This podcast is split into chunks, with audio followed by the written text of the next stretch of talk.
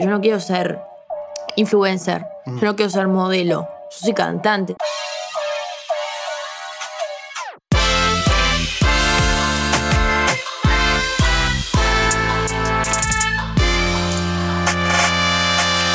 Paus, gracias por Bueno, muchas gracias a vos por la invitación. a charlar, a compartir una birra. Estamos hablando de, de TikTok, que me interesaba pila eso, Mm. porque bueno, me decías que no sabes tampoco cómo, cómo usarla, a pesar de haber dos millones de suscriptores, Sí. no la sabes manejar. Sentís que también que tenés que estar un poco en, en esas redes como para seguir diciéndole a tu público, che, estoy acá. Sí, obvio, es como un compromiso más fuerte el de ahora, porque como no estoy haciendo tipo tanto contenido de lo Claro. que realmente me dedico, que es la música, como que tengo que estar todo el tiempo ahí, tipo, che, sigo viva.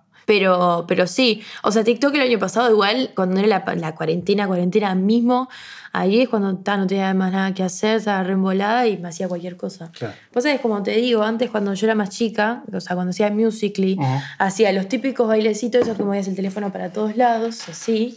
Y después tipo todo actuación, o sea, ahí, cámara rápida. Pero, pero ya después tipo me sentí grande para hacer esas pagadas. O sea, yo lo veía y es como que, no, ¿qué estoy haciendo? Ya Bueno, está. hay gente mucho más grande que vos en TikTok haciendo cosas. Y lo hace, y bueno, no tengo ningún Peores. problema con eso, pero, o sea, yo como que me sentía re incómoda Claro. haciéndolo.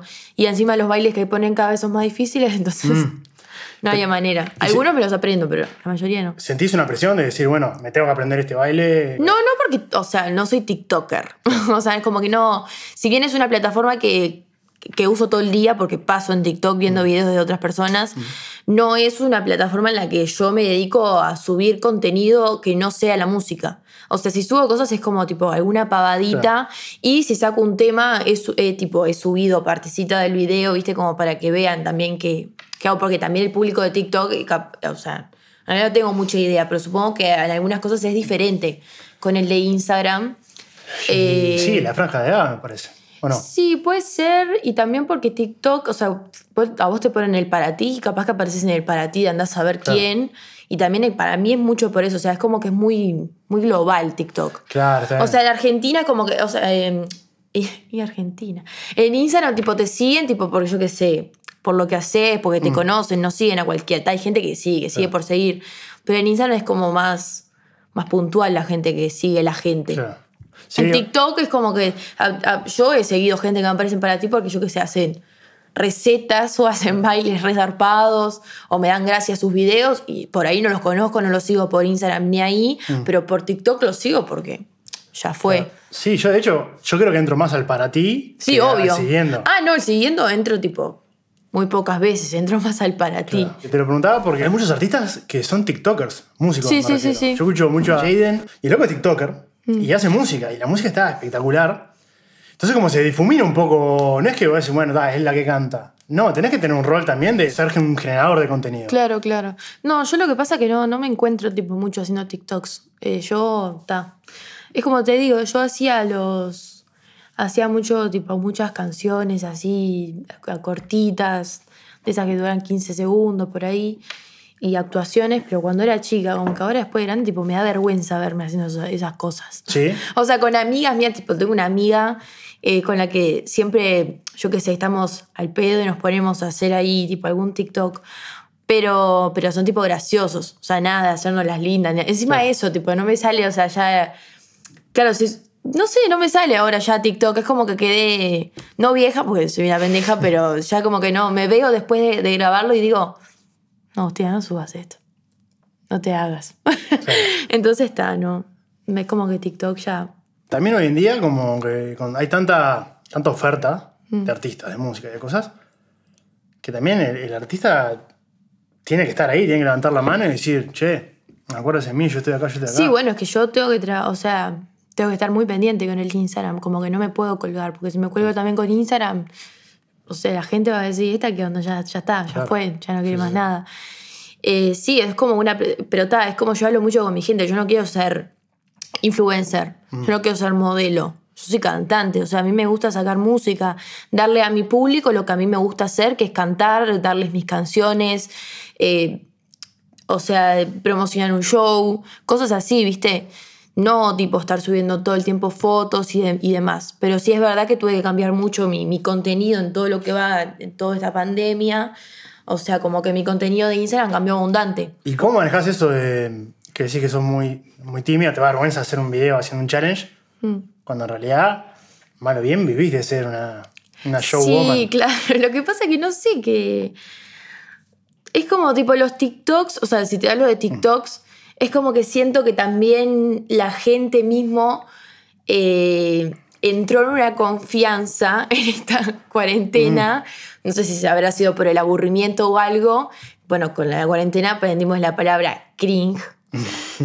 y es como que no sé, como que en un principio a mí TikTok me parece una plataforma del carajo, pero porque, o sea, ayudó a mucha gente. Claro. Sur- resurgió mucha gente y surgió mucha gente con TikTok. Es una plataforma súper fuerte. Pero es como que yo no me hallo. O sea, me encanta, la consumo, pero no me hallo. Y me, y me genera vergüenza verme a mí haciendo lo que, lo que hacen con otros TikTokers.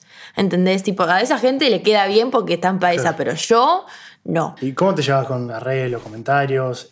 Yo creo que por suerte, o sea, yo eh, empecé muy chica, ¿no? Y por suerte como que nunca tuve tanto, tanto comentario malo. O sea, sí he tenido, obviamente, como todo el mundo. Pero, y me afectaba muchísimo. O sea, de chica me afectaba muchísimo. Pero yo creo que después con el tiempo fui aprendiendo que eso es gente que no me conoce, gente que, que está ahí porque tiene esa maldad de, de comentar porque sí. Y bueno, me lo empecé como. Empecé a tomar eso- esos comentarios que la gente los ponía de mala leche, claramente lo hacen de mala leche, como cosas constructivas, o sea, como comentarios tipo críticas constructivas de parte de ellos, muchos obviamente revoludos, que o sea, ya, ni me, o sea, ya no me afectan, pero obviamente yo tenía 14, 15 años y esos comentarios obviamente me re llegaban, y más cuando sos chica, así, cuando sos mujer y estás como tipo yo qué sé, mostrándote más allá, a mí me jodía mucho porque yo subía videos cantando. Te hablo cuando tenía 12, 13 años ¿En el liceo. Sí, en el liceo, tipo, a mí me jodía muchísimo. Y después pasaron tres años y toda esa gente que me criticaba subiendo videos, eh, subía videos cantando, eh, subía videos tipo tocando la guitarra, Sí, bailando, porque después eso, o sea, se... O sea, es como que entró más, ¿entendés? Tipo, o sea, la gente podía subir videos cantando y nadie le decía nada. Era Se tipo, bueno, claro, se normalizó. Pero cuando yo lo hacía, era tipo, ay, mira, la cantante. Pero yo tenía 12, 13 años, ¿no? Sí, sí. Viene la cantante, viene la cantante. Tipo, a mí esas cosas, obviamente, me reafectaban. Y más cuando sos chico, ¿viste? Y te estás mostrando con algo que sí genera vergüenza cuando Claro. sos chico, Sí, mostrar. ¿Viste? No, hay gente que tiene tremenda cara, que no importa y va y sube videos cantando, cante bien, cante mal, no le importa, hace lo que le guste, fue, la admiro a esa gente, ta, yo no era así, a mí siempre me gustó cantar y siempre tuve, o sea, mi madre de atrás dice, Agustina, a vos que te chupe un huevo lo que te dicen, si a vos te gusta cantar, cantar. Y claro, toda mi familia diciendo, si a vos te gusta, hacelo, hacelo, hacelo. Claro, pero yo era tan chica que yo tipo, ay, no me da vergüenza. Es más, tuve mi momento en el que me puse tarada, en el que dice, no, no, ya no quiero subir más. Y por un tiempo no subí, que era boluda, porque o sea, escuchaba. Pero está, mi madre como siempre ahí diciéndome, ay, ¿qué te importa? ¿Qué te importa lo que te digan? Todo. Mis amigas también, que también Claro. tuve amigas en las que me tiraban para atrás, que no eran amigas, ni idea en qué andarán. Y bueno, ta, esas cosas yo creo que las vas aprendiendo con el tiempo. Y sobre los comentarios malos, ta, es como te digo, hasta el día de hoy tengo, viste yo que sé, alguien que, que dice algo malo de mí, pero por ahí ya no me lo tomo como antes. Es como que tipo, es más, ahora me enojo porque ya no son comentarios tipo, ay, es fea. Ya son comentarios tipo metiéndose en tu vida, Claro. ¿viste? Entonces, tipo, eso ya te afecta más porque tipo hacen un comentario sobre algo que ellos no sé cómo llegaron a esa conclusión y eso te enoja porque es como que lo querés explicar, pero no puedes ir por la vida explicando todo, ¿entendés? Claro. O sea, no puedes ir por la vida explicándole a cada persona, no, porque mira, yo te cuento. Por ejemplo, a mí me jodía muchísimo cuando me decían que yo vivía en un barrio privado allá, en Carrasco, o no sé dónde.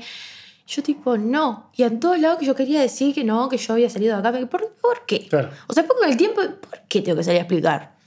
No. O sea, tampoco me muestro con, con esa grandeza ni nada por el estilo. Yo subo videos cantando covers, una niña, porque aparte yo mi edad la, la decía por todos lados, nunca lo oculté. Siempre, aparte, yo saqué mi primera canción cuando tenía 15 años, iba a los programas de televisión y yo subía videos hace 3 años atrás, saca cuentas, yo tenía 12, 13 años cuando sacaba canciones de covers. Entonces, ta, yo qué sé, con el tiempo pude lidiar con eso. Hoy en día capaz me enojo porque son otro tipo de comentarios. Tipos de comentarios son da, se meten con tu vida, opinan sobre tu vida. Pero bueno, ta, yo creo que eso con el tiempo lo, lo fui aprendiendo y ta. Hay cosas que me siguen afectando, pero ta, es como que ya, que digan lo que quieran. Yo soy la persona que soy y ya, o sea, ya pasé mal abundante tiempo como para ahora también de grande tener que escuchar a un niño de. Porque capaz que tienen Claro. 15 años, 14 Sí, años sí, y te están diciendo eso y. Los niños están cada vez más bravos. Yo veo los compañeros de mi hermana, o veo tipo las cosas que cuenta mi hermana, y eso yo. Pero eso yo no. O sea, o yo no me enteraba, o nosotros no éramos así. Y te estoy hablando de. Yo me llevo 5 años con mi hermana nomás. Sí, sí. O sea, no te estoy hablando que hay 20 años de diferencia. Te estoy hablando de que son 5 años menores que yo y yo quedo helada. Entonces también es como que y el- los niños también tienen como mucho acceso a las redes. No sabes, capaz que es un Instagram trucho de un niño de 14, 15 años tampoco te vas a poner a meter con, con alguien que no sabes ni quién es la cara, ¿entendés? Claro, sí, sí. Es que aparte, hoy en día, con las redes, es facilísimo para una persona que tiene ganas de tirar mala Sí, onda. obvio. Pone un comentario, como es súper despersonalizado. eh, antes, por ejemplo, si vos, no sé, en la vida real, yo voy y te digo algo feo en la cara, yo veo tu reacción, capaz que Hmm. No te gustó y te hace mal. Eso con las redes desaparece. Sí, En las redes obvio. yo pongo el comentario y Sí, ¿qué me sí, importa sí. si- no- después, te, después te olvidás. Si Claro. la persona que se lo dijiste le le reafectó quedó, eso. claro. Y vos me imagino, claro, querés por un lado salir a defenderte como todos quieren defenderse, Hmm. pero después decís, bueno, pero a fin de cuentas me estoy rebajando al mismo nivel de este loco, le estoy dando Obvio. un lugar que no se merece. Me ha pasado, me ha pasado, eh, no hace mucho, o sea, el año pasado, me ha pasado gente eh, del ambiente que dice giladas, ¿viste? Y ese tipo de cosas a mí me enojan porque, o sea, si estamos en el mismo país y es tipo, es un mercado tan chico, ¿viste? Tirar por tirar porque querés un poquito de fama, tipo, eso me, me rompió las pelotas y ahí, tipo, salí a aclarar muchas cosas porque me pareció necesario. Pero en ese tipo de cosas, ponerle, yo muy pocas veces he salido a explicar cosas. Muy pocas veces, porque tampoco soy una persona donde en mis redes voy y hablo de temas tipo re. O sea, como que van a causar polémica. Por ejemplo, yo siempre mis, mis formas de, de pensar, mi- las cosas que yo pienso para mí, de temas, o sea, que traen polémica, siempre me los guardo para mí. O sea, no, no salgo a decir qué es lo que... No sé si eso está mal o bien, porque yo, o sea, hay mucha gente que piensa que la gente no, no sale a decir lo que piensa porque no quiere quilombo y le quiere caer bien a todo el mundo. No, yo no le quiero caer bien a todo el mundo, yo quiero guardarme mi opinión, ¿viste? Porque no quiero generar un problema porque yo hago música. Yo no vivo para explicarle Exacto, a la, sí, sí, a la sí. gente qué es lo que pienso de, de tal tema o lo que sea. Pero sí siento, hay, hay- hay muchas veces que se generan problemas en redes, pero muy pocas veces he salido a explicar, o sea, mi situación o mi punto de vista, porque me parece totalmente irrelevante. O sea, hablar de, de- de un tema puntual, o sea, temas que están sonando, que si uno sale a hablar de eso, van a hablar de esa persona. Yo no me veo en la necesidad de para que hablen un poco de mí. ¿viste? Tocar un tema que por ahí no es delicado, ¿viste? Y se tiene que salir a hablar con, con- con razón, o sea, Sí, hablar con, con, yo qué sé, con postura, ¿entendés? Yo, si no, no me siento así, no voy a salir a hablar. Y, y la gente, o sea, hay mucha gente que dice, no, no, o sea, la gente que no sale a decir qué es lo que piensa, no sé qué, es porque le quiere caer bien a todo el mundo. No, yo no quiero caer bien a todo el mundo. Si vos venís y me hablas en persona, yo te veo en persona, estamos en una Sí, sí. reunión, y me preguntas, ¿qué pensás de esto? Te puedo responder qué es lo que pienso de eso, como te puedo decir, mira, prefiero guardármelo para mí, Claro. porque no tengo ganas de hablar de este tema. Sí, el sí. tema es que me hacen doler la cabeza, porque Claro. son temas que, o sea, o sea, son temas en los que cada uno tiene su punto de vista y su forma de ver las cosas y se genera un quilombo. Claro. Y tal, yo prefiero zafar de eso antes que salga una explicación mía. claro. ¿Me explico? Sí, sí. También puede pasar que no tenés por qué tener una opinión. También, Es lo que tienen las redes. La voz de todo el mundo no voy a decir que tiene igual valor, pero se expone en el mismo canal. claro. ¿Me explico? Entonces vos podés tener, no sé, eh, un PhD en el, bueno, en el COVID, publicando algo en Facebook, y en la misma red Mm. hay un tipo que no tiene ni idea de nada, y que leyó dos blogs de alguien que decía, no, porque Sí, tal sí. cosa. La gente lo puede leer por igual y consumirlo por igual. Obvio. Entonces la gente dice, ah, tengo que tener una opinión. No, vos no tenés por qué. No, no. Ni siquiera sería decirlo, porque vos como artista no, no estás obligada, Obvio. ni tenés por qué tener una opinión formada, que está muy bien eso también. Obvio. Porque hoy en día me parece como que es todo blanco o negro. ¿entendés? Sí, sí, sí, sí. ¿Estás a favor? Igual yo sé que mi vida es muy blanco y negro. O sea, mi vida es tipo siempre cuando voy a tomar una decisión o, o lo que sea, tipo es, bueno, ¿es esto o esto? Ya está. Sí. Sí, yo soy muy así. Pero justo con dar opiniones es tipo, o te digo todo, o hablo todo con vos, o no hablo nada. sí, ¿Viste? Pero también está la posibilidad del gris, ¿viste? Como decir, bueno, entonces no sé, no, no, no, la verdad no tengo nada formado, Claro. no, yo qué sé. Pero igual mi vida sí es muy blanco y negro. Tenés facilidad para tomar decisiones. Y sí, porque, o sea, eh, siempre es una cosa o la otra. O sea, sí, a veces tenés Sí. 500, pos- o sea, 500 opciones, lo que sea. Pero en realidad siempre son dos. O es una o la otra. Sí. Por ejemplo, a mí voy mucho, por ejemplo, con mis amigas. Con mis amigas es mucho esto, ¿no? Tipo, yo qué sé, por tirarte. Me piden el consejo, tipo, ¿qué hago con este guacho? Que no sé qué. Lo perdono o lo perdono. Y mira, hay dos opciones. O lo perdonas y seguís y no tocas más el tema, o no lo perdonás y ya está, borrate. Es que esas son las opciones. Es que lo difícil es tomar una Claro, y olvidarse sí, obvio, otra. Obvio, obvio, pero está, o sea, en realidad son dos. Y así como te pongo esta, esta cosa re boluda, para mí es así todo, ¿entendés? O vas por una cosa o por la otra. Y ya está. Lo que decidiste, lo que decidiste, no, no decís, ah, pero ¿por qué no me quedé? No, jodete, ya te pasó el tren, Sí, ya sí, está, sí. manejate, no, fa- sé. no es fácil igual. No, no es fácil. O sea, igual o yo cuando me convenzo mucho de algo, es como que, está. Tipo, ya tomé esa decisión, ya está. ¿Te ayudó eso en tu carrera artística? Sí, me ayudó en la vida. O sea, fue algo que. En realidad siempre fui así. Siempre fui bastante segura con, con las decisiones que tomo. Hay veces que me ha ido mal, otras que me ha ido bien, pero en realidad, o sea, siempre mi manera de, de- de manejarme en mi vida es tipo, o una cosa o la otra, ya está. No se toca más el tema. Es muy blanco y negro. O sea, he tenido problemas con gente porque digo, no, pero es una cosa o la otra, ya está. Pero no, Agustina, o sea, pará un poco, grises. No, Mm. blanco, negro, ya está. ¿Y las decisiones las solés tomarlas así por tu cuenta o bueno? ¿Te descansás en tus viejos, en tu equipo de trabajo? No, no, no, no, yo sola. Sola. Sí, sí. Incluso de cuando. O sea, tenés- cuando hay que tomar una decisión muy grande, no. O sea, sí, obvio, están mis padres, están la gente con la que trabajo. Cuando son cosas que no solamente entro yo y entra otra gente, bueno, sí, obvio, escucho la opinión de cada uno y eso. Pero en sí, o sea, en el trabajo, la mayoría de las veces, la gente con la que trabajo me brindan esa confianza de parte de ellos para que Mm. yo decida qué es lo que quiero hacer. Y en parte, como que la última palabra la tengo yo, eso es lo que dicen ellos, pero, no, mentira. Eso es lo que dicen ellos en cierto punto, pero sí, o sea, siempre como que me dan a elegir a mí. Claro. Me ponen sobre la, sobre la mesa varias cosas que pueden pasar si elijo eso o lo otro, pero en sí siempre la última. Bueno, está bueno que tengan esa confianza y decir, bueno, sabemos que esta piba, por más joven que sea, Sí, sí, sí. tomando. Sí, por suerte sí, siempre la manera de trabajar con la gente que, que estuve siempre fue así. Claro. Siempre me dieron como ese espacio para yo poder elegir y sentirme cómoda con lo que me voy a, a encontrar, ¿no? A hacer. Una de las cosas que hemos hablado con muchos de los invitados es la importancia del equipo, ¿no? Obvio. De gente con la que poder trabajar, en, algún- en algunos puntos incluso descansarte, ¿no? Mm. Por eso te preguntaba el tema de la toma de decisiones, porque es súper importante el tener gente que te banque la cabeza, que vaya hacia el mismo lado, que tenga los mismos intereses que vos. Sí, sí, sí. O sea, yo por suerte con la gente de trabajo, a ver, o sea, después ya que entras en una confianza grande con el equipo de trabajo, ya empiezan a haber más discusiones porque ya no nos importa nada, nos decimos todo en la cara. Pero, pero sí, por suerte siempre tuvimos eh, un buen equipo de trabajo y yo siempre me sentí muy cómoda trabajando con... Siempre estuve con los mismos yo. Mm. O sea, desde el momento uno siempre estuve con los mismos, los que me ayudaron. Bueno, después vino Warner, que ya son muchas cabezas más pensando, pero en sí siempre tuve un buen equipo de trabajo. Pienso, yo siempre me sentí cómoda de poder decir libremente qué es lo que sí, qué es lo que no. ¿Viste? O sea, siempre tuve esa libertad. Ellos siempre me brindaron esa confianza de parte de ellos.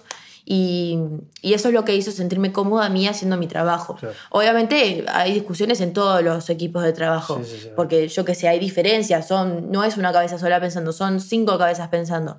Y todas tienen su punto de vista, todas tienen su opinión y ahí es cuando entran los quilombos. Pero después que aprendes, o sea, después de que te mentalizado con que no puedes esperar que la otra persona tenga la misma respuesta que vos, ni pensar igual, ta, me costó y me cuesta.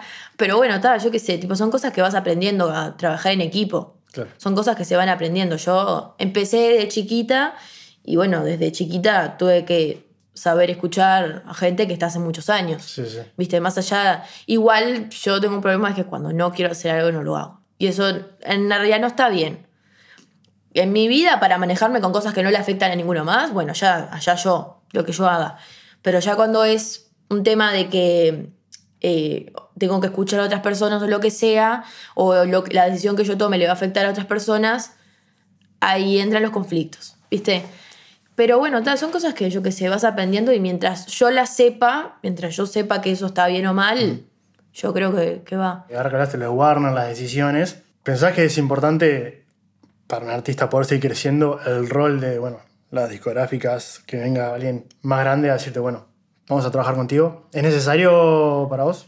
Yo creo que es necesario porque, a ver, o sea, te van a dar oportunidades ¿tá? y propuestas que quizás solo es mucho más difícil, ¿viste? Por un tema de contactos, por un tema de, de- económico, o sea, muchas cosas. Eh, la discográfica siempre, está, si vos estás forrado en guita y, yo qué sé, tipo, y tenés los contactos, te podés manejar solo. Yo creo que, bueno, tal no es mi caso, entonces eh, yo creo que a mí la discográfica me ayudó un montón. Eh, por, por todo, o sea, había muchas propuestas que me va a dar una discográfica que jamás las voy a conseguir sola, o por ahí las consigo sola, pero no puedo llegar a un, a un buen acuerdo o un acuerdo tipo allá arriba, ¿viste? Porque no, no estamos preparados o no tenemos ese, ese conocimiento. La discográfica sí, Claro. ¿viste? Yo creo que es como que la discográfica te va a ayudar a eso internacional, que quizás solo te va a costar muchísimo más o ni siquiera llegar a conseguirlo. Claro. ¿Viste? Porque te ven solo y se quieren hacer los vivos. Eso es una Sí. realidad. Yo antes de, de, de- de firmar con la productora, o sea, con mi, con mi productor y con mi manager, antes de firmar con ellos, me llegaban propuestas re piratas, re fantasmas, sí, mal. ¿Tipo qué? Y nada, yo era chica, yo estaba sola con mi madre, ¿viste? Y alguna que otra eh, caímos. Por suerte, nada de papeles ni nada que, había que firmar o algo. Pero, pero sí se hacían los locos. Y capaz que, bueno, yo siempre estuve con mi madre al lado, ¿viste? Y siempre mi madre, tipo, no, no, pará, pará, vamos a ver esto, lo otro. Pero hay gente que sí cae. Y ahí está el problema. Cuando estás solo, no sabes qué estás haciendo, ¿viste? Te muestran un poco de plata. Sí, te, te- un mundito ahí que ni ahí y ya caes, ¿entendés? Claro. Yo por suerte a, a tanto no llegué. Me, me tocó vivir situaciones las cuales eh, me hubiera gustado no vivir, ¿viste? Pero por tener, o sea, pero me- nos pasaron, ¿viste? Por no conocer, ¿viste? Por no saber manejarnos ni tener idea del tema. Entonces está, yo, yo pienso que, que estando con una discográfica o una productora, mismo con una productora, ya no estando solo, tenés como esas posibilidades que quizás solo no sabes, viste, cómo manejar. Sí, te descansás en otras personas, también no tenés que estar vos. Sí, obvio. Y bueno, también eh, va mucho en la desconfianza y la confianza. Situaciones como que, ¿qué te pasaron? Y las típicas, tipo, vamos a darte esto y te podemos hacer esto, y vamos a hacer lo otro, vamos a hacer lo otro. Y me presentaban el porcentaje y yo decía, ¿qué? Claro, sí, sí, ¿Qué? ¿Por qué querés 95% tanto? ¿Vos querés tanto? No. Claro, ese tipo de cosas. Y bueno, tratar con gente que, que bueno, no vale la pena ni conocer. Sí vale la pena conocer porque aprendés, te dejan un mensaje, ¿viste? Pero que si se pueden haber evitado, capaz que mejor. Bueno, es la eterna historia de las grandes empresas y los artistas, ¿no? Gente capaz que joven, que está empezando, que el sueño de la vida es pegarla y te dicen, bueno, mirá, con nosotros sí, pero te vas a tener que quedar o nos vas a dejar Sí, tanta sí, sí, plata a sí, sí, nosotros sí. y cuando te querés dar cuenta, No, porque aparte te la saben dibujar. Mirá que te la saben dibujar. hay un contrato de 122 páginas. Sí, te la saben dibujar. Y yo en ese momento era re chica, mis padres no tenían, o sea, no estaban en, un- en una postura económica como para pagar un abogado y muchas cosas. Claro. Y cuando presentaron, con, o sea, cuando hubo que presentar contrato, no, leímos tres páginas y ya habían 500 cosas que no nos gustaban, no sabíamos cómo manejar la Sí. situación porque necesitábamos ser un abogado y no lo teníamos y bueno, está, fue. Y enseguida apareció esta gente con la que estoy ahora y bueno, está, me salvaron de ahí. En realidad, o sea, sí, me salvaron, pero tampoco era que esta gente iba a hacer mucho por mí porque no tenía nada con ellos. Cuando vos firmás con la productora, eh, ¿cuántos años tenías? Quin- eh, 14. Al toque sacaste ni todavía ni tomate. Ahí va, ahí va. ¿A cuánto tiempo? Fue ahí. Ah, nada, porque yo me acuerdo, eh, había un video previo, ni Tomía ni Tomante tenía un video previo eh, que no salió, ¿viste? Pero, tam- o sea, era medio que con esta gente que yo estaba, pero no, tampoco. O sea, yo grabé ni Tomía ni Tomante con otra gente y grabé un video, tipo, y ya cuando no estaba con ellos grabé el video. eh, pero ese video nunca salió. Es más, ese video yo no sé ni dónde está. pero, pero enseguida, tipo, apareció. Aparecieron con los que estoy ahora, Nes. Y bueno, está. grabé con ellos el video. El tema ya estaba grabado y terminado. Entonces está. Te lo pregunto porque ni tu amigo ni tu amante, un millón de reproducciones a los cinco días. Sí, O sea, o sea, una locura. ¿qué pasa por tu cabeza con esas propuestas de firmar y qué sé yo cuando decís, bueno, pero pará? Ya me hice toda esta carrera sola subiendo videitos a, a Facebook, Mm. meto un video y al toque ya tengo un millón. En algún momento me imagino que dijiste, che, ¿y seguimos por nuestra cuenta o firmamos? No, lo que pasa es que yo ya no podía hacer más nada sola. O sea, eh, yo necesitaba sacar. Yo estuve muchos años haciendo. Tres, cuatro años haciendo covers. Ujú. Llegó un momento en el que yo ya no me sentía cómoda haciendo covers porque me di cuenta que lo que me gustaba era la música y a lo que me quería dedicar y yo no podía vivir de hacer covers, canciones de otros. Yo quería tener mis canciones. Y eso era algo que, que sola no, no iba a poder. Y bueno, ta, yo medio que tuve suerte porque ta, di con gente en la que hasta el día de hoy eh, supo llevar mi carrera bien y me ayudaron muchísimo y, y bueno, llegamos a muchísimo. Pero no, es algo que yo si hubiera estado sola no, no hubiera podido. Claro. No, porque no estaba, no, no, no estaba en lo económico, no, no, no iba a poder. Y, y en cuanto al conocimiento tampoco. No, nada. Nada, nada, nada. Ni los shows, ni las canciones. Yo mis primeras canciones no las escribía yo. A mí me las escribían y, y todo eso no, no lo iba a poder hacer sola. O por lo menos no lo iba a poder hacer sola eh, teniendo 15 años. Claro. Capaz que si me hubiera seguido así y realmente le metía, no sé, capaz que después de grande lo iba a poder hacer, pero todo lo que hice en, en todos estos cinco años con, con Nes, sola no, no hubiera podido. Claro. No, aparte, en una época también estás con el liceo, estás con otras Sí, cosas. obvio, eran muchísimas cosas. Y Y- eran propuestas que. Muchas propuestas que, que surgieron en el medio no, no las hubiera podido manejar sola. Y capaz que sola ni siquiera me hubieran llegado. No me hubieran llegado. Claro, sí, sí. Entonces está. Eh, de tu primer tema ahora son cuatro años, Sí, cinco años capaz. cinco años. ¿Qué cosas capaz que hubieras hecho distinto? ¿Qué cosas no sabías que funcionaba así en la música? Y. En realidad. A mí me cuidaron mucho también, ¿no? Claro. Yo era muy chica. Sí, siempre fui con mi madre a todos lados. Eh, yo creo que. Cosas así que no. Bueno, hay temas que ahora los escucho míos y digo. Era por ahí. Y no, temas tipo que, que yo qué sé. En el momento igual, o sea, me gustaban, era chica, yo qué sé. Pero son cosas que ahora. Son. No me arrepiento. Porque cada cosa que hice fui, fui feliz haciéndolo. Pero ta, o sea, es como que también meto en la balanza, era chica. Era chica y mis gustos, demás, por ejemplo, de todo te hablo. Desde look hasta, claro. hasta, la, hasta la canción mismo. De las canciones no me quejo, porque yo sé que a mí me gustaban en ese momento y, y estaba cómoda haciéndolas y también sabía que no estaba en una postura eh, como para ponerme exquisita, ¿viste? Después cuando yo empecé a escribir, sí, me empecé a autocriticar y no, Claro. Agustina, esto no va, esto no va.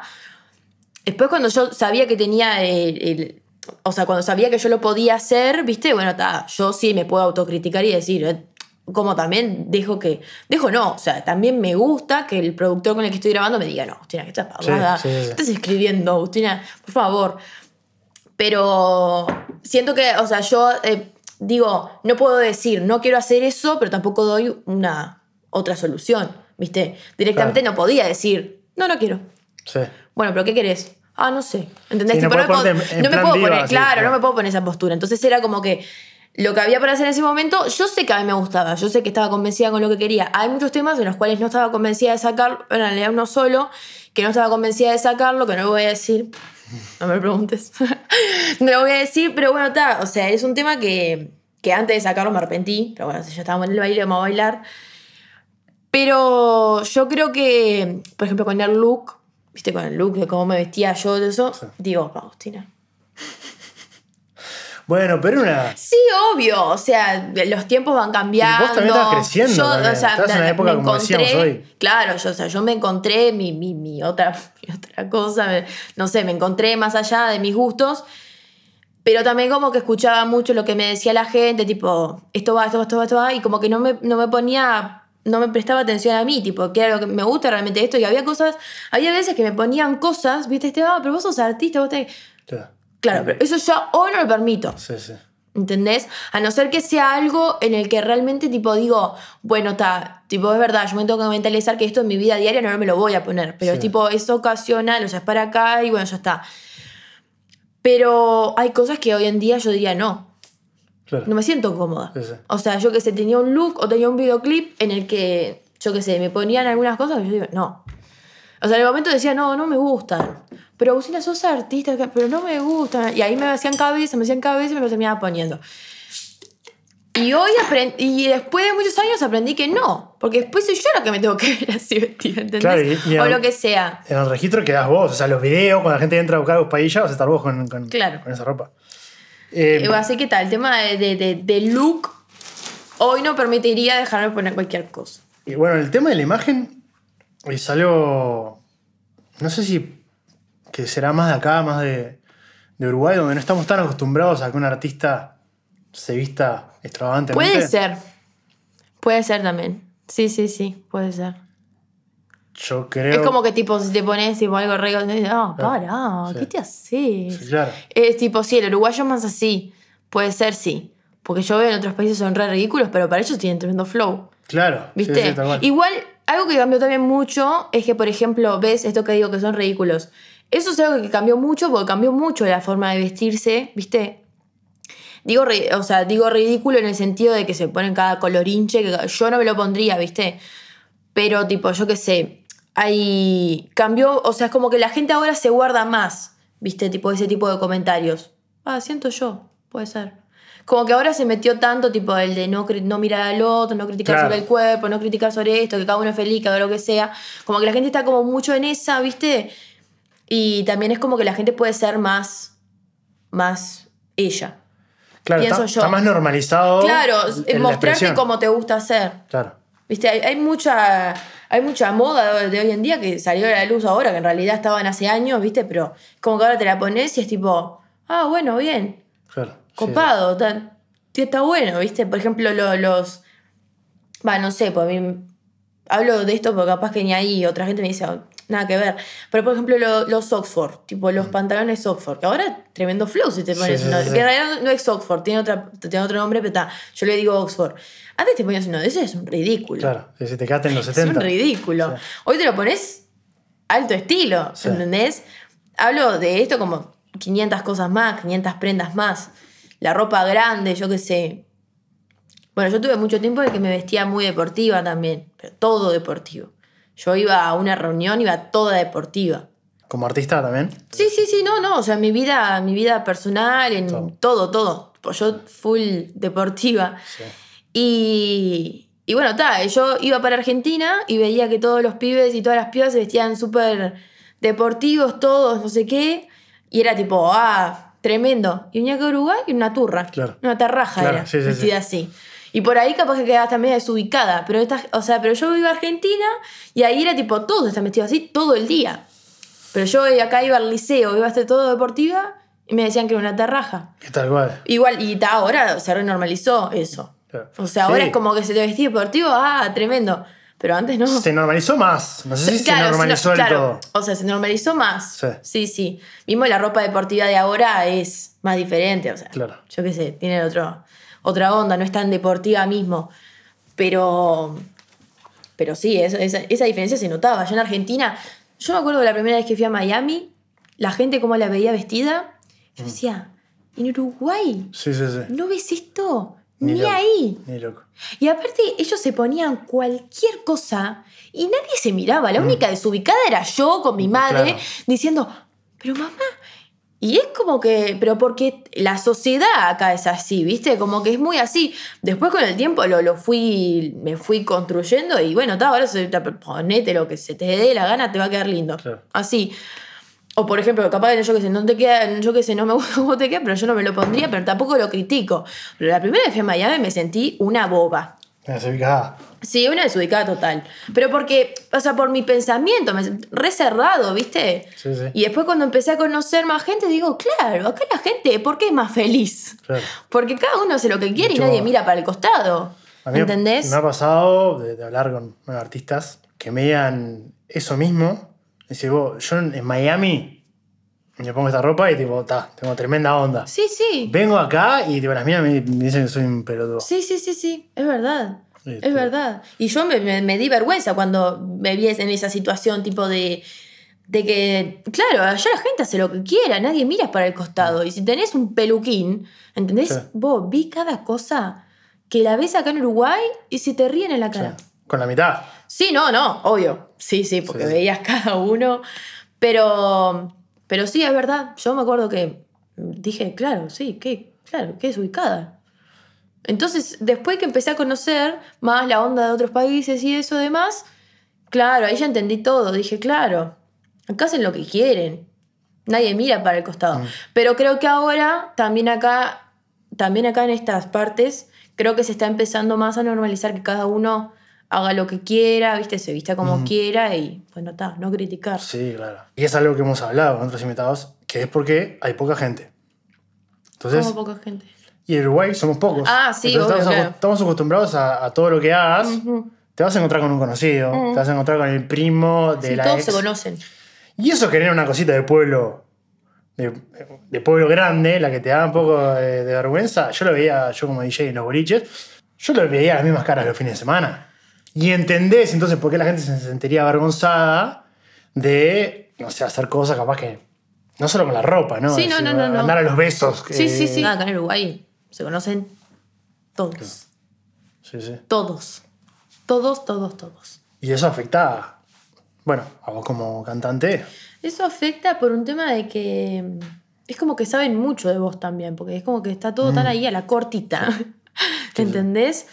Que da, yo por suerte no, no tengo esa mala suerte de que mucha gente sabe de mí. O sea, saben lo que yo muestro y demás. O sea, mi- las mis cosas, mis maneras de pensar, mis formas de ser, mis cosas, las sabe mi grupo de gente que cada vez se va reduciendo más porque vas a empezar, sos grande, empiezas a crecer, cada uno se empieza a buscar su vida, su, su, su- yo qué sé, se empieza a hacer su rutina, todo, ya este, la joda de lado, joda todos los días, pues la joda sigue, pero la joda de todos los días, como cuando sos más chico, empiezan las responsabilidades, todo, el grupo se va reduciendo, pero por suerte mis cosas que así que yo creo que están en confianza las sabe poca gente Claro.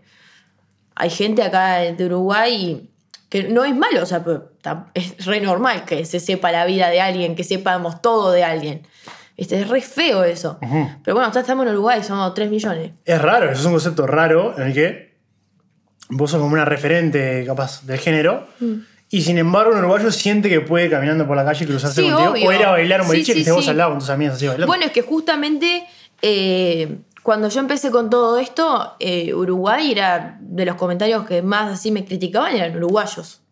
Claro. O sea, los comentarios en donde me veían como cantante y me ponían, ah, sos mi ídola y que no sé qué, eso es tipo de, de Argentina. Porque tal, yo en un principio era tipo Uruguay-Argentina. Alguno de Chile ahí, pero muy a la cortita. Ahí México también, es como, viste, que son re fanáticos. O sea, es como que ellos, tipo, alguien empieza a sonar un poquito o hace algo bueno y es para tipo, allá, dale, dale, dale. El uruguayo no. ¿Por qué? Porque en cada pueblo un paisano, viste, en cada barrio tenías a un conocido que decía, ah, no, pues esa guacha esto, ¿verdad? es la prima de tal, Claro, yo la conozco, no, no, esta. porque es amiga, ¿sabe qué? De fulana. Ay, Mengano lo conoce. ¿Entendés? Entonces es como que el Uruguay, y no me quejo porque ¿está? Es como que siempre te va a ver como re ahí, re cercana, ¿viste? Sí, sí, sí. Por ahí tenés a gente, sí, que te ve como que sos cantante, sos artista, pero te va a agarrar más para el descanse que para lo que realmente... Sin embargo, vas a Argentina y sí, como que te tienen ese fanatismo, ¿viste? Tipo, Claro. cuando fuimos a México, cuando fuimos a México, yo no podía creer. Fuimos, estábamos en el hotel de México y se ve que la gente se dio cuenta que hotel era y había gente que iba a la puerta. Y yo tipo, en México, o sea, estamos, a ver, Uruguay queda allá abajo, Sí, sí. estamos acá arriba, ¿qué onda? Y claro, había gente que iba a la puerta del hotel y yo no lo podía creer.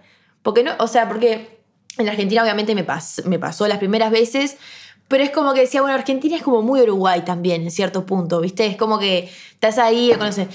Y México, o sea, la, México, país México, era re loco. Era re loco y ahí me, me, me emocioné, pues no podía creer. Porque aparte no, eran carteles Claro. carteles. Y no me acuerdo si fue también en México que fueron al aeropuerto. ¿Viste? Fue tipo. eh, ¿Cómo fue? Creo que fue un viaje que, que fuimos muchos artistas. No me acuerdo si fue para, para los premios Spotify, que fueron muchos artistas, eh, prácticamente todos fuimos en el mismo avión. Pero sé que fue un viaje medio así, en donde caímos en el aeropuerto y había gente que me pedía fotos saliendo del avión, así yo toda muerta, y pidiéndonos fotos. Y yo no lo podía creer. Claro. ¿Y acá eso no te pasa? Pasa sí, pero es como un público. Ahí va, con Uruguay lo que pasa es que es un público chico. Mm. ¿Viste? Eh, con, con los niños, sí, yo tuve un show en, en el movie, tipo que, que fue bastante gente, pero eran la mayoría niños. Era un público muy, muy chico. O sea, un rango de 12 años a 16 años. ¿Viste? No, no- o sea, había gente grande. Hay gente grande que me decía que Uruguay, pero es tipo, es, es menos. Claro. En Argentina sí, en Argentina sí es un público. Igual en el interior, acá en Uruguay, es mucha gente grande. ¿Sí? Sí, he ido a bailes así y la gente grande. re- pero no sé si es porque son de afuera, ¿viste? Y. Y, y ta, como que no, no tienen eso de que tiene el de Montevideo, que es tipo, me conocen porque estoy en la vuelta. Claro. Yo cuando iba al liceo, por ejemplo, eh, yo siempre fui a los liceos públicos. En el liceo público tenés uno a la vuelta del otro. Siempre, así Sí, sí, sea claro. de, de, de ciclo básico, bachillerato, siempre estás en la vuelta, siempre hay gurises. Entonces es como que siempre los veía, ¿viste? Entonces después no puedo pretender ir a un baile. Yo soy del Prado. No puedo ir, ir al liceo del Prado y después ir a Mandarin. Mandarin es un baile de ahí del Prado, ir a Mandarin. Y claro, los veo todos los que voy al liceo, los estoy viendo ahí. Sí, sí, sí. Entonces está, es como que eso es lo que tiene Uruguay. No me quejo, me da gracia. No, es lo que es. A mí me pasaba, no sé, estar pasando música y de repente está Godín al lado. ¿Entendés?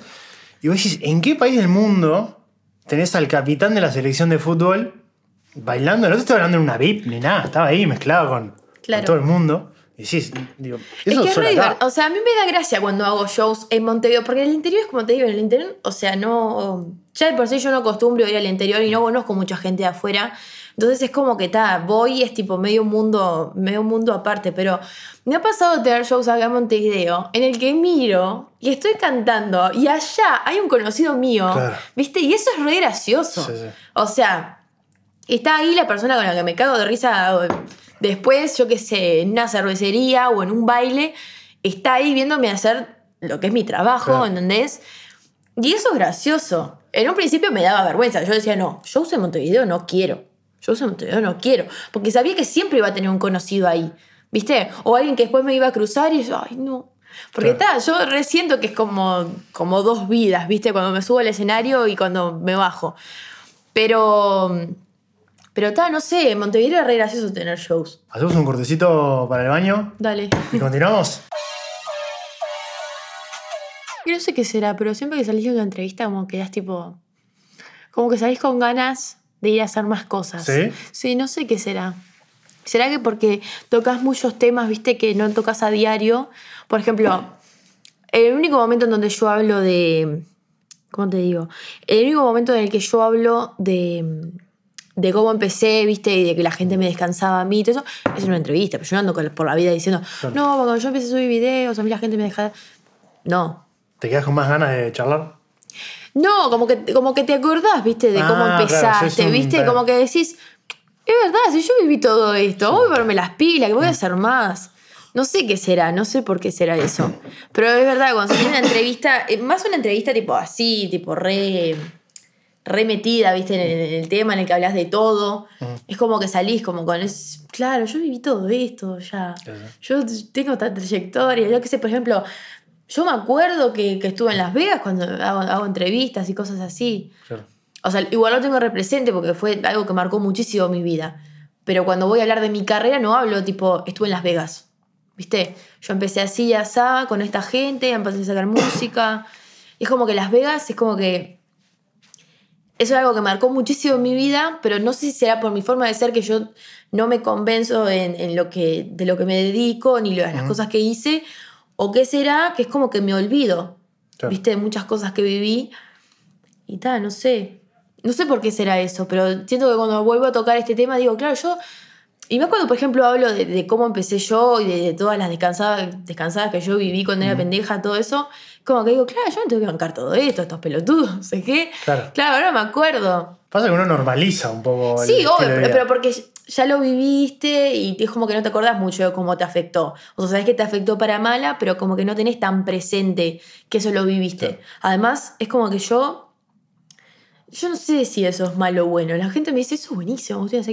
Yo. Eh, es como que lo malo cuando lo supero, o sea, mi forma de superar los problemas, tipo, de las cosas que, me pasan y eso, es no hablarlo.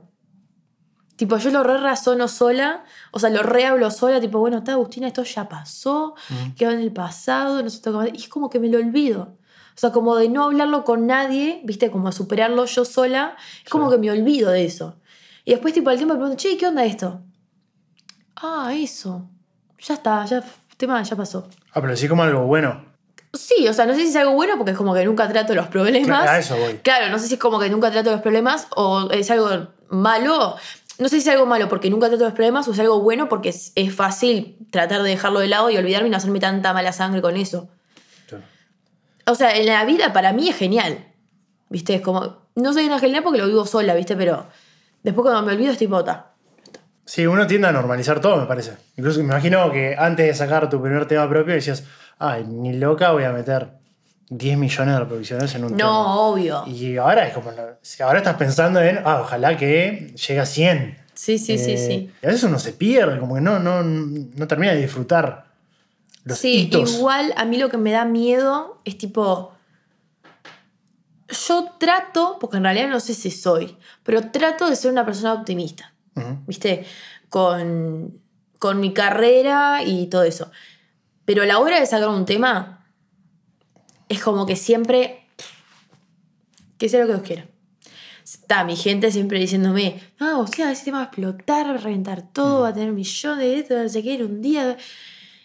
Pero yo no, o sea, yo soy muy realista, ¿viste? Es como que, bueno, que sea lo que Dios quiera. Si me tiene que sorprender la vida, que me sorprenda. Pero si es poco lo que esto tiene para dar, bueno, está me la banco. Para abrir el paraguas, como bien dice. No sé, es como que nunca. No sé qué será. No sé si que yo todo, tipo, nunca me pude convencer, tipo, de las cosas que hice y las cosas que logré todo este tiempo, todo, que logramos con, el equipo, todo. No sé si es eso. O que me da vergüenza, viste, tipo, decirlo, sí, capaz que es, vergüenza. Pero está, no, en realidad no, no, no sé, no sé muy bien qué será. Pero siempre tuve esa vergüenza como de decir, ah, no, yo hice esto, y también hice esto, y con esto la rompí. Viste que hay gente que lo dice, hay gente que dice, pa, esto exploté, esto usé. Yo no. No. No. Pero con nada, con lo único que me sale decir eso si hago una torta que me queda rica. si no, no. Tipo con la música. Capaz que es porque todavía. Yo siento que me sigo encontrando con la música. Yo sigo. O sea, es como que me sigo tratando de buscar eh, algo con lo que me sienta realmente cómoda 100%. Yo creo que todavía hasta el día de hoy como que no me encontré, viste, mucho, como que sé la idea, viste, como que tengo una idea, pero es como que con cada canción que voy haciendo, cada vez me voy encontrando más con lo que realmente quiero hacer, viste. Pero que todavía capaz que no estoy ahí, capaz que cuando encuentre eso me sienta 100% ahí full con lo que estoy haciendo, capaz que ahí sí voy a decir, pa, por esto, esto me encanta. Esto abusé, para mí abusé, pero no sé, capaz que porque no me encontré todavía bien 100% con lo que o sea, si bien las últimas canciones que he hecho me encantan y, me encanta lo, que, lo que hice y eso, capaz que todavía no me siento el 100% ahí. Claro. No sé si será capaz que es eso, no sé. Hay algo en la, la naturaleza humana de, bueno, siempre estar buscando más. Siempre estar buscando más. sí, obvio. más. O sea, ser ambicioso sanamente. Yo creo que ser ambicioso así no, no está mal. Es como que cuando sos artista, yo qué sé, y más cuando estás en un país en el que es chico, o sea, el mercado es chico, es como que tenés que siempre proyectar a más. ¿Viste? Quizás hay gente que, que recién está empezando, que ve mi carrera y dice, oh, Agu, pero vos ya hiciste muchas cosas. Está, pero es como que yo no lo, no lo vivo así, ¿viste? Como que yo quiero más todavía. ¿Viste? Por eso tengo la necesidad de viajar, de seguir conociendo gente, de seguir encontrando eh, música nueva, sonidos, historias, porque, o sea, cuando vos escribís, te, o sea, te basás mucho en las cosas que te pasan. O sea, son cosas que si bien vive mucha gente, yo no sé. ¿Viste? Yo escribo lo que me pasa a mí. Sé que capaz que le pasó a bastante gente, pero escribo lo que me pasó a mí. Y eso es, o sea, vos aprendés esas cosas eh, viviendo.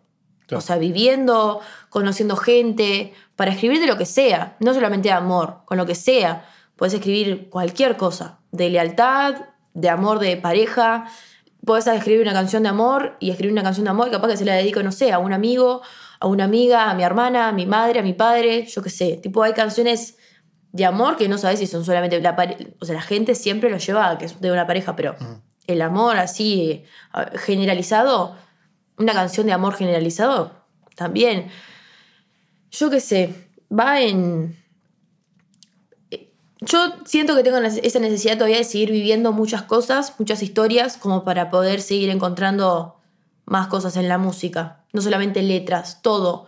O sea, yo aprendí muchas cosas. Yo, eh, cuando empecé a escribir, yo empecé a escribir es con un productor de Argentina, con Omar Varela. Lo voy a decir porque él fue el que me dijo, wow, dale, vos podés. Vos tenés historias para contar. Pensá en lo que te haya pasado, pensá. O yo que estás en un baile, ¿qué tienes ganas de decir? ¿Entendés? Y es verdad, tipo, estás en un baile, estás bailando, re gozado, todo, no sé qué. Y decís, ¿qué tienes ganas de que digan la canción? sí, tipo, sí. ¿qué tienes ganas de gritar? ¿Entendés? Y eso es tipo a lo que le llamo tipo vivir cosas. Claro. ¿Viste? Yo qué sé, tipo algo con alguna amiga, tipo algo que nos pasó una noche. Y, y está bueno, y él fue el que me impulsó, ¿viste? A, escribir y a encontrarme. Porque yo, cuando era pendeja, escribía cosas tipo en un cuaderno, una cuadernola, pero ahí tiraba, ¿viste? Cosas. Como que no tenía mucha idea. Y. Y bueno, después me empezaron a pasar más cosas. Igual también era porque era chica, me di cuenta que no había vivido tanto como para escribir cosas. Y después, bueno, ta, me, me encontré, viste, ahí Sí, cosas para escribir y bueno, ta, empezaron a surgir las letras. ¿Y con Omar cuándo fue que estuviste haciendo control? Eso no sé. No, no. Eh, Omar. Yo grababa muchas cosas con Omar, tipo así, random, por grabar Que cosas. quedaron ahí en el. Sí, sí, maquetas. Maquetas que tenía. Y, y bueno, ta, y las. Muchas no salieron, obviamente, ¿no? Pero eran tipo, yo qué sé, noches en el estudio, ¿viste? ¿Y qué hacemos? Algo nuevo para hacer, le presentaba un beat y bueno, arrancamos a escribir. Y así es como se surgían las cosas. Después, Control fue la primera canción que salió que la escribí yo. O sea, que escribí yo. Mm. Después, ta, todas las demás en adelante participaba yo con, con otros compositores porque ta, cuando iba a camps y todo eso en Colombia, en Miami y todo eso, escribía las canciones con otra gente, ¿viste? con compositores. Claro, sí, Como que te daban esa ayuda.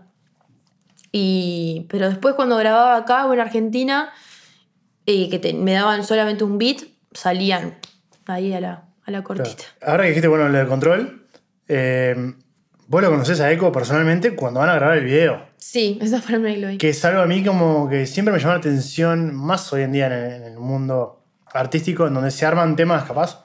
Bueno, ahora con, con la pandemia estamos viendo, ni que hablar. Pero en los últimos años que se hace mucho a distancia, ¿no? Sí. Y es raro también, pues estás creando una obra de arte que es algo como muy, no voy a decir puro, pero que es algo muy bello, con alguien que no conoces. Sí, o sea, nosotros teníamos, eh, con control pasó que teníamos una maqueta ahí muy a la cortita, tipo intro y estribillo, y es como que teníamos la idea del tema, pero no sabíamos qué hacer, no si sacarlo sola, no sé si sacarlo con algún artista. y bueno, el que vimos en ese momento que podía funcionar era Echo. Y le presentamos el. eh, tipo, le dimos el estribillo, eh, la intro y una partecita ahí de beat para que él haga lo que quiera. Paralelamente, yo acá desde Uruguay escribía también mi parte. Y bueno, y después los- el productor se encargó, viste, de terminar todo el tema, todo. Y bueno, está, así fue Claro. como, como salió. Y la primera vez que lo vi, es que el tema ya estaba prácticamente terminado cuando lo fuimos a grabar. Eh, porque fue todo tipo así, por, por productores que se iban hablando. Este, y tal, cuando lo terminamos de grabar y todas esas cosas. Después grabamos algunas cositas en Argentina, pero tipo coros, arreglamos algunas cositas, pero en sí ya el, el tema estaba terminado. Y lo conocí en el, en el video. Claro. Es muy Lo loco. Es un, Sí, aparte un video en el que teníamos que actuar ahí todo Claro, y sí, sí, sí. la primera vez que lo veo. Una- una- Igual, por suerte, eh, entramos en confianza re Claro, bien y nos llevamos re bien y todo y salió copado. No, y aparte ya, quiera que no, vos y él también ya son profesionales. claro, sí, sí, sí, sí. Sí, sí. Igual al principio es como que estábamos ahí, tipo, la primera vez que te veo, Y nos así. tenemos que hacer mimos y qué sé yo, sí, sí, sí. Y. Eso tiene que ver un poco también con, con el hecho de que vos haces reggaetón en un país donde no se hace tanto reggaetón, no está identificado para nada. Aparte, el reggaetón es un género que está muy asociado con, con Colombia, con Puerto sí, Rico. sí, sí. ¿Cómo manejás eso? De decir, bueno, vamos a ir por acá y ver qué pasa. Bueno, mira, eso fue, eso fue un problema bastante grande a la hora de cuando empecé, porque yo las primeras veces cuando subía covers, subía covers en inglés o canciones tipo super tranquis, de, de artistas tipo, yo qué sé, nada que ver, yo subía cosas de Cristina Aguilera, Claro. Jessie Joy, tipo toda esa onda, hasta que me empezó a gustar muchísimo el reggaetón y me empecé a tirar más para el reggaetón. Y los covers empezaron a hacer de reggaetón y ahí la gente ya se empezó a sorprender, porque yo subía canciones de cover de canciones de Coscuyuela, de Maluma, que en ese momento las canciones que, que decía que las letras de las canciones de antes eran súper jugadas. Y tal, yo cantaba el estribillo igual, no cantaba de nada así. Era cuando estaba Ozuna también, así sonando full, cuando los años que más estaba, cuando salió prácticamente. Y bueno, nada, y era como re chocante, tipo, que yo cantara esas canciones, tipo, la gente grande más bien, pues yo subí las cosas a Facebook y Facebook siempre hubo más viejo, Viejos. ¿entendés? Eh, también subía en Instagram, pero como en el Instagram era más guachada, ¿viste? Tipo, o sea, había un que otro comentario, ¿viste? Pero la cosa era Facebook. O sea, en Facebook era donde había gente grande diciéndole, no, ¿cómo puede ser que una chica de 14, 13 años esté cantando una canción así de reggaetón tan vulgar que papá, papá, papá? Y bueno, está. me acuerdo que una vez había armado tremendo quilombo en... Yo había un programa de televisión, que no me acuerdo ni cuál era, pero en todos los comentarios de la entrevista era tipo, no, que cómo puede ser que esté cantando ese tipo de canciones, que no sé qué, que dónde están los padres, todo porque cantaba canciones de reggaetón. Y así todo, me entró por acá, me salió por acá y seguí cantando reggaetón. Igual está, o sea, mi música no es ni ahí como la de ellos. O sea, mis letras nunca fueron tan jugadas como eso. O sea, Bueno, si bien es un reggaetón, porque la base y todo lleva al reggaetón, no es un reggaetón vulgar. También porque era chica y tenía que cuidar mucho eso. Claro. ¿Viste? Porque es como medio raro también que una niña de 16 años esté cantando, yo qué sé, reggaetón. Reggaetón mismo. Bueno, pero no soy ni tu amiga ni tu amante. Con Bueno, 15 sí, años sí, tiene- sí, sí. Es como lo que podías hacer en ese momento sin que Claro, quedara. sí que quedaba. Pero también la gente comentaba de eso.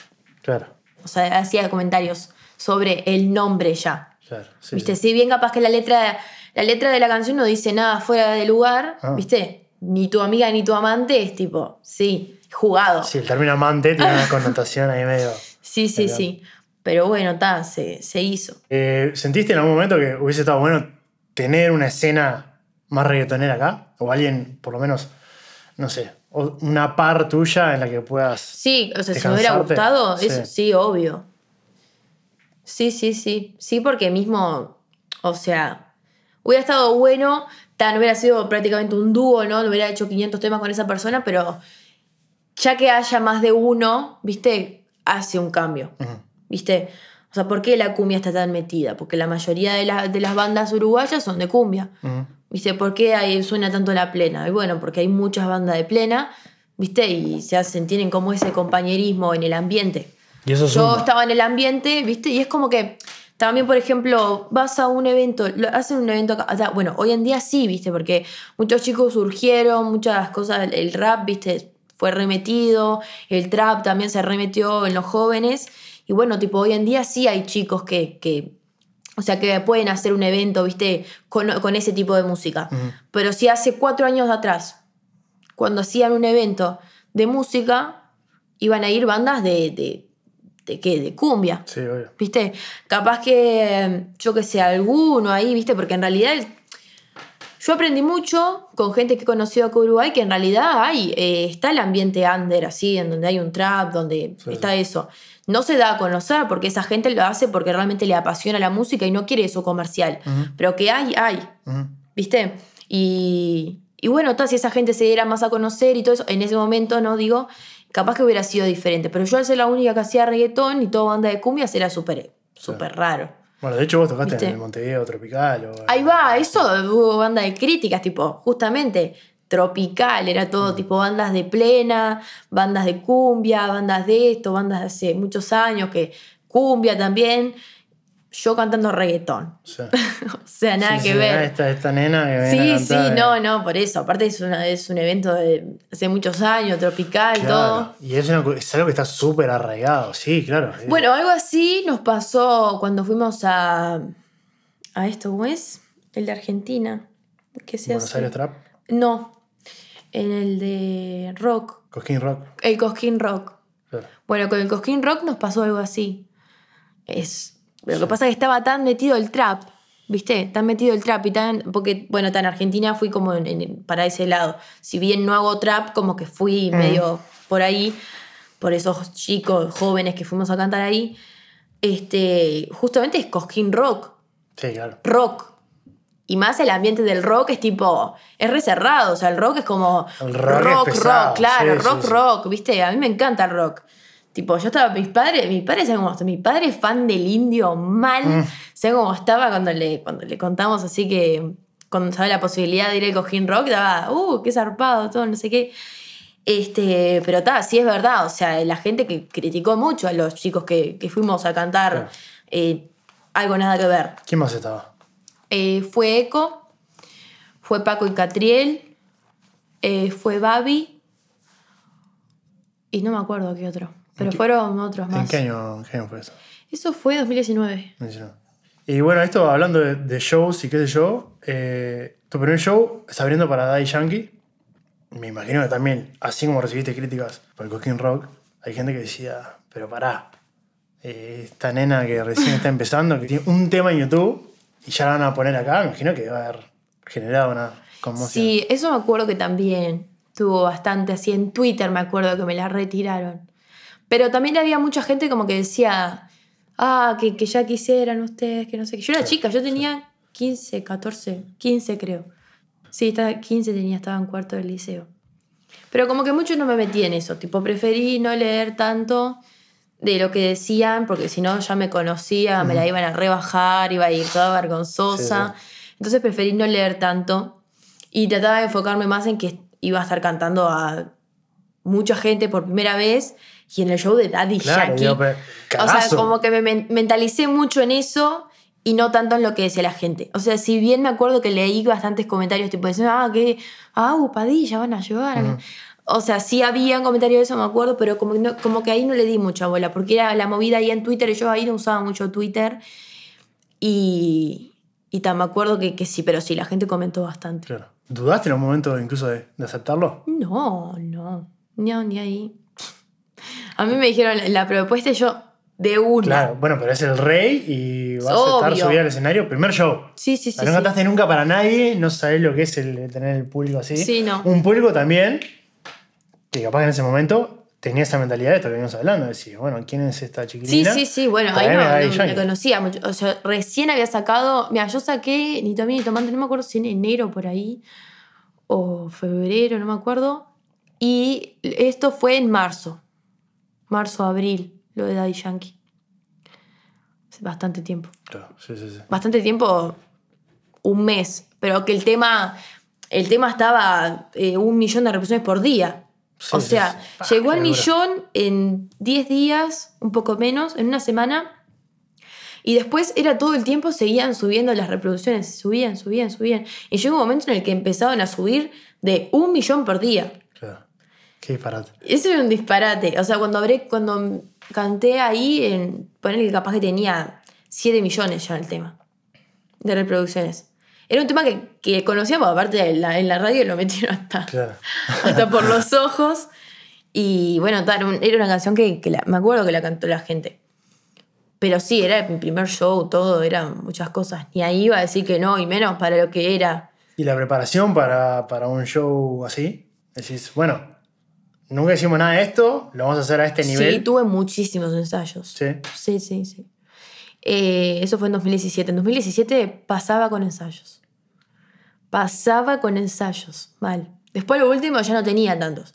Aunque necesitaba, pero cada tanto metíamos algún ensayito, pero cuando tenía, cuando entraba algún tema nuevo o cuando queríamos hacer algún cambio, porque ya estábamos re aburridos de, imagínate, todo el fin de semana cantar lo mismo. Este, pero me acuerdo que en 2017, cuando arranqué con los shows, era todo el tiempo, eran así ensayos. Todas las semanas, por lo menos dos tenía. ¿Y no habías tenido show en vivo? Porque no se había dado. Claro, no, no. Porque aparte, ¿qué, qué iba a hacer? Un show de covers. Por lo menos tenía que tener más temas. También por eso sacábamos bueno, temas ahora para ir a tampoco cantar. tenías, con, ese, con el show de Yankee tampoco tenías más temas. No, pero era tipo de telonera. O sea, era un Claro, claro, claro. claro, o sea, no era un show. Sí, claro. Era. Y es más, tipo, canté ese tema nomás, creo. Creo que no hice ningún cover. Fui y canté sobre ese tema nomás. Eh, después por eso tuve que empezar a sacar música para poder empezar con los shows. ¿Entendés? Porque no, no, no me podía ir a un baile a hacer un show y cantar un tema mío y ocho covers. Claro. No. Bueno, que en artistas, yo como DJ, mira que he visto artistas que hacen sets que parecen. Bueno, está, pero no era lo que nosotros queríamos. obviamente, Aparte, justamente queríamos dejar los covers de lado Claro, y empezar nosotros a, a hacer mi música. A mí ya me aburrió un poco el, él o la artista que hace covers en Y Instagram. no, sí, sí. Está, pero en algún punto decís, está, ya, lo- ya, ya está hecho aparte. Ya está Claro. Es más de antes eso. Es como que si ahora metes un cover es tipo para mechar algo ahí, viste, como para. Y más si sos un artista nuevo, como para que tipo. Por lo menos tener un tema donde la gente te lo agite. Claro. ¿Entendés? Sí. Yo creo que va más por ese lado. Si sos un artista nuevo, metes algún cover de una canción reconocida que sabes que la gente te va a reagitar y más en un boliche de noche, la gente está en pedo, te la va a agitar da igual, ¿viste? Y yo creo que más por ese lado, ¿viste? Como para tener por lo menos una canción donde la gente agite. Pero en sí, hoy en día es como que la gente que se tira artista ya es más artista. Claro. No es tanto como antes. Creo que los covers es más tiempo de antes. La cumbia sí, la cumbia tiene covers y esas cosas. Eh, me interesa ver en tu Spotify los últimos me gusta que tenés. A ver qué. Ay, Hmm. no hay- le doy mucho me gusta la- a las ¿No? canciones. Bueno, las últimas listas, las últimas. Mm. Tengo, tengo mi playlist ¿Qué es? que se llama Cholín. O sea, es una palabra que yo uso mucho, ah, cholón. Cholín. No, Cholín Cholín. y Cholón. Esa es una palabra que tipo, es como, yo se lo digo a mi mascota. Ajá. O sea, como que siempre se lo decimos a nuestras mascotas, tipo, ah, Cholón. No sé, es una regansada que tenemos con mi familia y que lo decimos tipo, la gente que se lleva conmigo sabe lo que es. Y bueno, tengo esto, reggaetón, y no sé si querés que te, te diga algunas. Sí, claro. Eh, artistas te digo. Pero no elijas los mejores, lo más No, cool. no, es todo, es todo lo mismo, todos los mismos artistas. Yo escucho a Mike Towers, eh, Raúl Alejandro, a Bad Bunny. O sea, escuchás más o menos el mismo género. Sí, sí, sí, sí. Sí, sí. Eso es lo que quiero hacer. O sea, últimamente he estado escuchando. Bueno, estaba Carol G. Este. Últimamente, como que me puse a escuchar muchas canciones tipo. ¿Cómo te digo? Como de República Dominicana, ¿viste? Tipo. eh, Como que. Ay, no sé cómo decir. Tipo, ¿viste una canción que se hizo reconocida por TikTok? Chibi Rica. Mm, sí. Bueno, está, tipo, o sea, como que últimamente estuve escuchando mucho de esa onda, pero tal, es como que todavía tipo, no le encuentro ahí el. el así como el swing ahí, como que no se lo agarro mucho todavía, pero es un género que últimamente estoy escuchando mucho.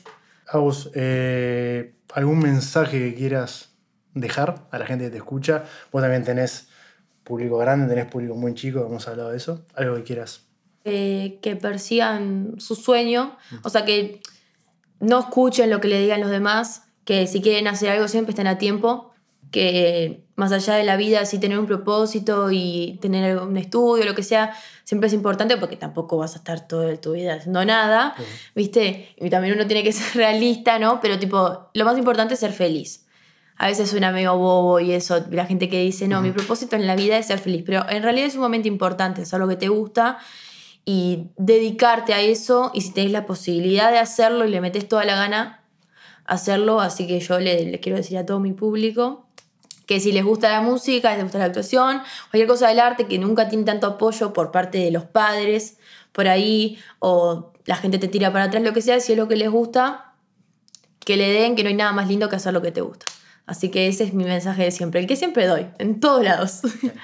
Bueno, Agus, muchísimas gracias bueno, por gracias venir a charlar. Espero que te hayas divertido y nos veremos más adelante con más música, sí, con más info. Ya voy a volver con, con más información. Así que muchísimas gracias. Bueno, gracias a vos.